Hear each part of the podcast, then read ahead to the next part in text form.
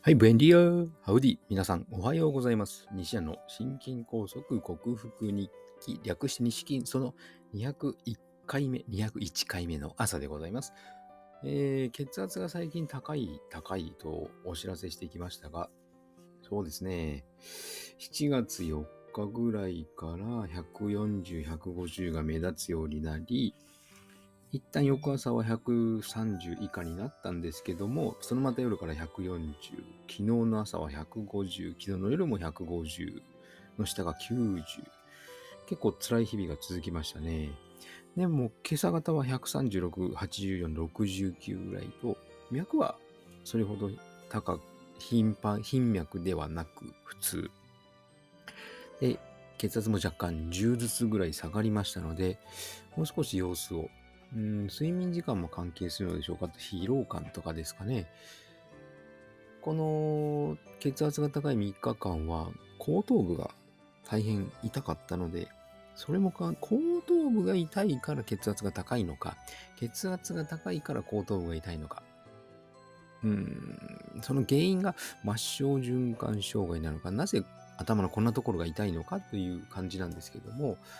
やはりスパイクタンパクの影響かなと考えつつ何か打開策をと模索する日々でございます。今日もよろしくお願いします。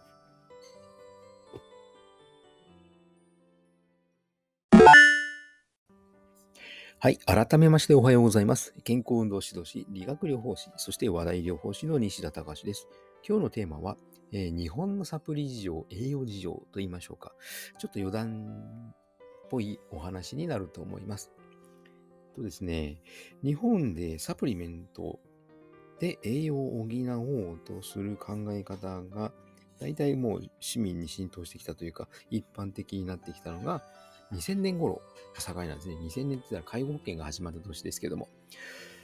えそれまでは結構有名な大手のドラッグストアしか売ってなかったサプリがですね、コンビニでも扱われるようになり、大々的に宣伝されるようになりましたが、日本においては、このサプリメントというのは、栄養補助食品という範疇になるので、成分の含有量を表示しなくてもいい。もしくは、ほんのちょっと入ってれば表示してもいい。内容量いくつということを明記しなくてもいい感じなんですね。もしくは、加工前と加工後で含有量が変わっても加工前の含有量のまま記載しても大丈夫というふうになっていて、サプリメントに対する考え方がですね、アメリカと違うんですね。多分、その栄養に対する考え方の低さから来るものだとは思うんですけども、とりあえずなんか取れればいいでしょうっていう考えになるんだと思います。で、その反面、日本ってあのマスメディアをすごく信じる国民性なので、例えば健康番組とかで、これがいいですよとか、例えば分かりやすく言うと、バナナダイエットだとか、トマトダイエットだとかいうのが放送された場合、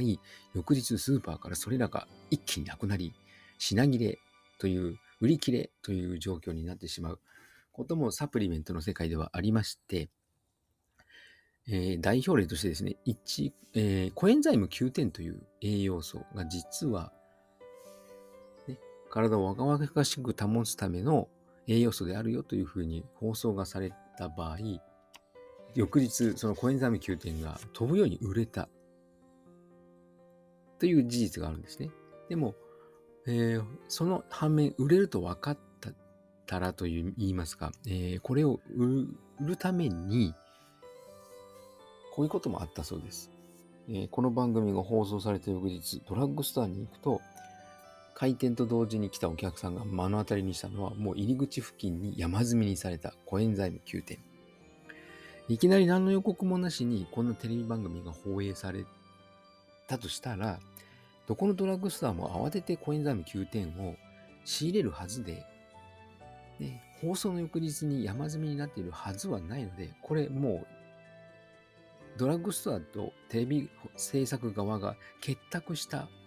ことだと。わかりますよね。なので、あのー日本にのサプリにおける考え方っていうのは栄養補助食品で健康に質を上げるためにいいものを作るんだというよりも逆に商売のため、金儲けのために作るものだというふうに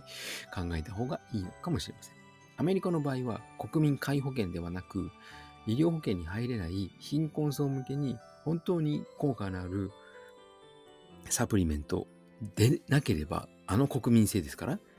ね、淘汰されてきますね。こんなの聞くわけないじゃんと言ったらあっという間にそういう噂は広がり売れなくなるので本気で作っているところが多いです。全部全部とは言いませんが。でこの日本に対して商売系があるとかですね、あの栄養に関するあの質というか考え方のレベルが低いのは、医者を見ればわかりますね。日本の医師、何でも知っているだろう、栄養のことだって聞けばいいんじゃないかという方多いかもしれませんが、実は日本の医学科では栄養学についてほぼ何も教えません。国家試験でも栄養に関する質問はパラパラと散見される程度で、そのアメリカの医学課程とは全然違い、アメリカの場合はちゃんと内内科学とかに必要な栄養素というものがしっかり書かれているんですね。日本の医学の場合では、例えばビタミン C が足りないと解決病になるとか、ビタミン B1 が足りなくなると活気を起こす、発症するという程度の知識であり、それを、えー、ビタミン欠乏にならないためには最低これだけの量が必要という程度の知識でしかありません。確かに最低量を取ればほとんどの人がその病気にはならないのかもしれませんが、健康の質が高まることはないですね。なので健康に対する意識が医者はじめ、健康、その病気を治すのに関わる人たちの意識が低すぎるというのが日本の現状なのかもしれません。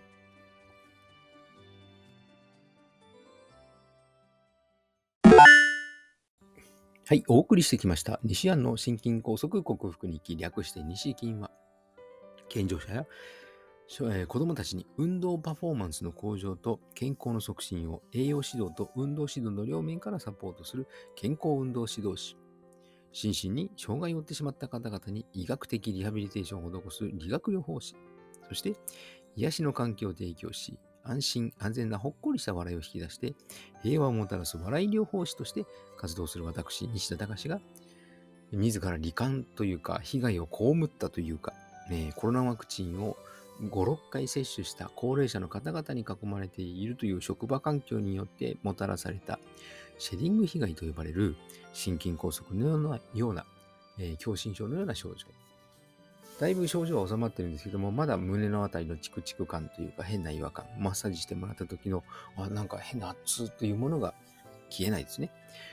で、安静時のその変な動機はなく、ほぼなくなっていますが、最近悩まされているのは後頭部の重苦しさ、突っ張り感というか、それによって顎の開きにくさや血圧の高さがぶり返しております。それを手術や薬で何とかするのではなく、オーソモレキュラー分子整合栄養学と呼ばれる栄養療法にて、サプリメントと食べ物で必要十二分な栄養を補給し、ホメオスターシス、生体向上性という生命が自分の命を維持しようとするその力を正常化させて、自己免疫力、自己注力を最大限に引き出して、シェディング被害に有効とされるグルタチオンというアミノ酸と、ビタミン C を大量摂取してこの症状を克服しようと実践し、それをお伝えしている音声ブログでございます。興味のある方は、明日も聞いてくださると、とても幸せでございます。えー、週末、花金になりました。今日はホタルを見に行きますが、その前に、勤務している場所の、なんか七夕祭りがあるようで、帰り、なんか大混雑の中で帰ってこなきゃいけないんじゃないかなと、ちょっと心配になっております。皆さんも素敵な一日をお過ごしください。西田隆でした。ではまた。